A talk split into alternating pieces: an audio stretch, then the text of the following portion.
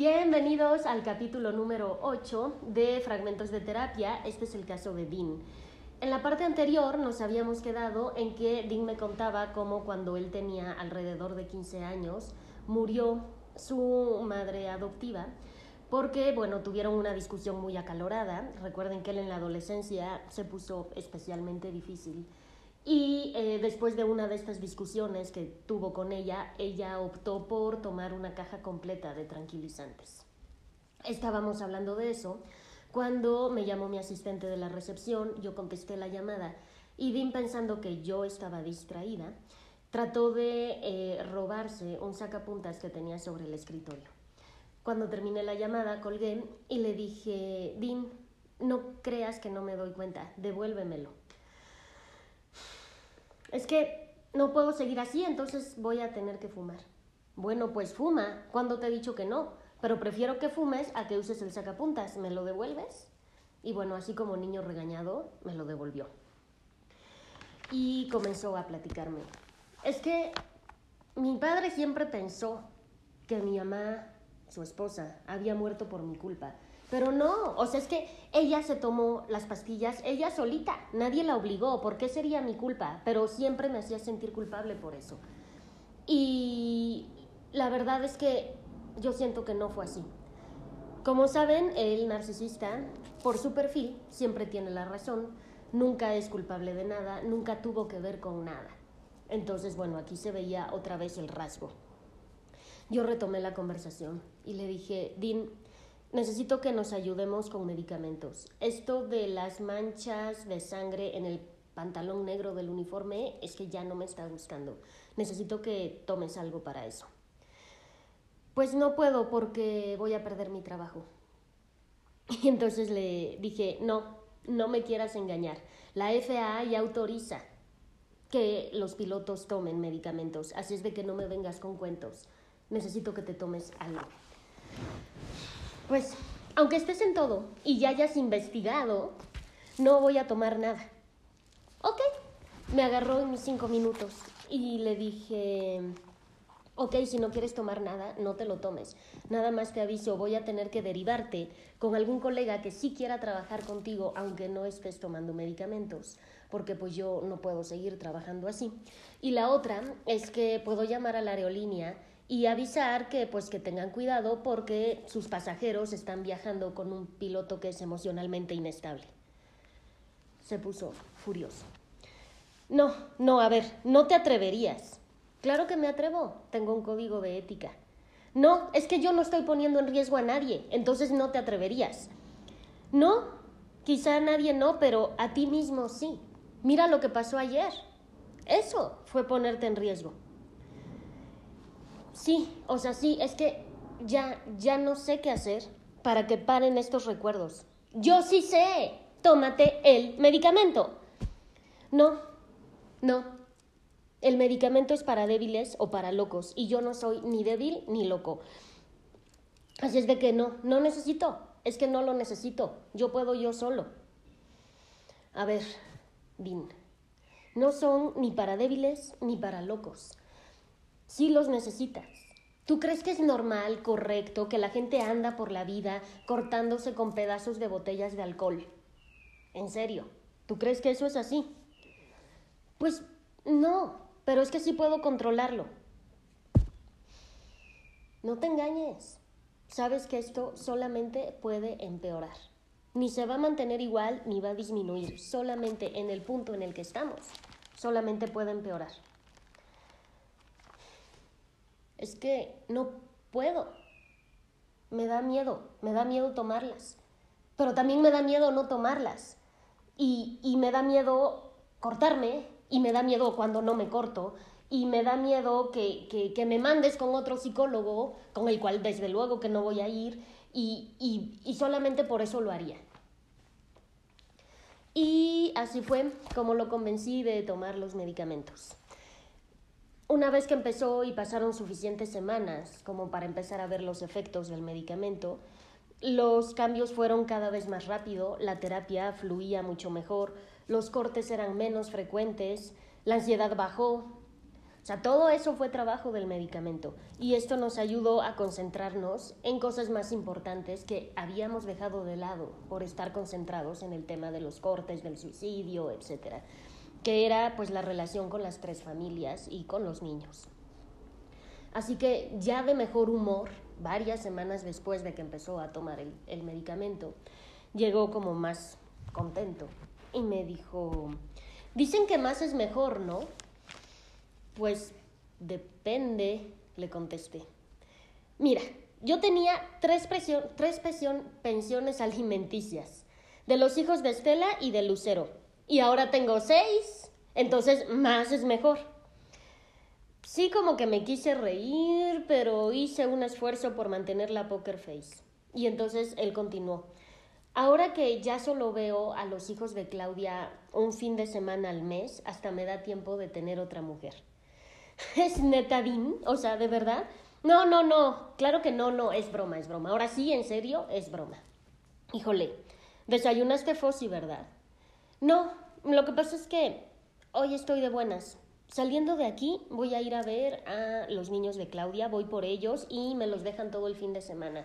Y como Claudia sí estaba casada conmigo, pues así es como quedó la resolución del divorcio. Y a ella ni siquiera la voy a tener que ver, solo paso, recojo a los niños, me los llevo. Ah, mira, pues suena muy interesante, suena divertido. ¿Y qué van a hacer? Pues no sé, todavía voy a pensar. Yo creo que cosas que me hubiera gustado que mi padre hiciera conmigo. ¿Cómo qué? ninguno tuvo una buena relación así de hacer cosas contigo, ve abriendo la ventana. Suspiró. No sé por dónde empezar. Pues por el principio. Es que es que casi no tengo recuerdos, no recuerdo prácticamente nada de mi padre biológico, no recuerdo la cara, no recuerdo su voz, Solo recuerdo ahí a un hombre tirado en un sofá eh, todo el día y ese es el recuerdo consciente. Pero la sola imagen como que me causa como, no sé, algo desagradable, no me gusta. Pero algunas cosas me producen flashbacks y entonces veo cosas que no recordaba que son un poco más desagradables que el hombre echado en el sofá. Eh, no, no sé, no sé qué tantos recuerdo, no sé qué tantos inventado, es que lo tengo todo muy borroso, muy confuso. ¿Quieres platicar de eso? Pues, así como querer, no. Es que, de verdad, traigo la ansiedad a mil. Siento que me va a dar un ataque de pánico. Bueno, si sucede, aquí estoy contigo, tú tranquilo. Mm, bueno, es que creo que Creo que él tenía un tema con el alcohol o algo. O sea, no sé, lo sospecho, no tengo idea. Pero esa vez en Tampico fue como si volviera a tener cuatro años. El sofá, los gritos histéricos de Claudia gritando que me iba a abandonar, eh, diciéndome lo mal padre que era, que no iba a volver a ver a los niños, que me saliera de su vida. Este, no sé, creo que, creo que fue justo eso, fue el cóctel. Fue el cóctel del alcohol, más que me dijo que me iba a abandonar, más Claudia histérica, gritando, bueno, o sea, hasta me amenazó con mandarme golpear. No, no, no, no. O sea, eso fue. Y en ese momento, ¡pum!, se bloqueó. Ya no pudo seguir más, comenzó a apretar las manos, ya no podía seguir. Me di cuenta en ese momento que estábamos empezando a tener un ataque de pánico y ahí fue donde tuve que intervenir con la técnica que tenemos los psicólogos para cuando esto ocurre en consulta. Entonces lo tomé de las manos y le dije, oye, estás teniendo un ataque de pánico, ¿quieres que te ayude? Pero no hablaba, obviamente. Cuando hay un ataque de pánico muchas personas se bloquean y simplemente es que ya no pueden hablar más. Eh, entonces le pedí que me tomara de los antebrazos, así, y que apretara. Esa manera de hacerlo es para que el psicólogo vaya detectando cómo se va relajando la persona o si se está tensando todavía más. Es la única manera de saber si la ansiedad va subiendo, va bajando o se mantiene. Entonces le pedí que me tomara de los antebrazos y eh, no se movía, no hablaba, tenía la mirada clavada en el piso, lloraba, pero no, o sea, solo escurrían lágrimas. Y en ese momento le dije, Din, tú apriétame el brazo, no te preocupes, entiérrame las uñas si quieres, respira. En ese momento yo comencé a respirar más lento. Mi tranquilidad se la tenía que prestar a él. Le dije que tratara de respirar al mismo ritmo que yo. Le costó un ratito, finalmente lo logró. Pero no eso lo iba a tranquilizar por completo, sino que había que seguir porque seguía apretándome los brazos con muchísima fuerza. Entonces yo ahí en el, en el escritorio tengo un botecito con torundas con alcohol. Entonces traté de acercarle una para que la oliera, pero me apretaba con tanta fuerza los brazos que no me soltaba y no podía yo acercarme al alcohol. Entonces eh, le dije, Dean, necesito que me sueltes, porque necesito agarrar esa cajita. No, por favor. Pues no, no hubo manera. Entonces así me lo tuve que llevar, colgado, literalmente, agarrar la caja, saqué una torunda y se la literalmente aventé, porque como no me soltaba, no se la podía dar amablemente. Y le dije, necesito que la huelas huélelo, exprímelo, haz lo que quieras, pero pon toda tu atención en la torunda con alcohol. Le costó trabajo, sí, estaba súper rígido también, pero finalmente logró soltar una mano y empezar a hacerlo. Y yo me daba cuenta que ya su respiración estaba sincronizada con la mía y ya empezaba a aflojar un poco las manos. Cuando lo sentí que estaba ya más relajado y que las manos ya solo las tenía puestas sobre mis antebrazos, ya no agarrando, sino solo como recargadas. Le dije, Din, ya me puedes soltar, ya ni siquiera me estás agarrando. Entonces bajó las manos, como que tomó un montón de aire y me dijo, ¿ves? No pude. No, sí, pudiste, claro que pudiste. Me narraste perfecto lo que ocurrió, te entendí perfectamente toda la situación. Es solo que tu cerebro está confundido tu cerebro piensa que reviviste algún momento del pasado que estaba ahí guardado y por esa razón vuelves a sentirte igual o peor incluso que como te sentías en ese momento. Por eso la ansiedad viene de nuevo porque piensa que otra vez estás frente a una amenaza. Tu cerebro no sabe que esto ya terminó y se confundió. Pero claro que puedes, eh, que pudiste expresarlo, claro que pudiste hablarlo, claro que pudiste sacarlo y eso ya es un logro. Acuérdate, son recuerdos.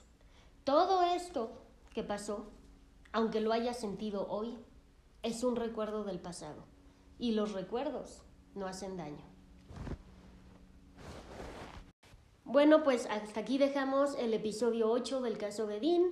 Para el episodio 9 vamos a ahondar todavía más en sus pocos recuerdos del pasado, que ya después vimos que no eran pocos, eran bastantes, pero más bien lo que pasa es que no se atrevía a recordarlos y a expresarlos mucho menos. Entonces, bueno, a partir del 9 vamos a hablar un poco de eso. Y en este, pues bueno, solo recalcar que cuando hay un ataque de pánico en consulta, esto es lo que se suele hacer en presencial en línea se hace una técnica completamente diferente. Y pues bueno, les agradezco mucho que estén aquí. Los veo en el siguiente episodio. Bye.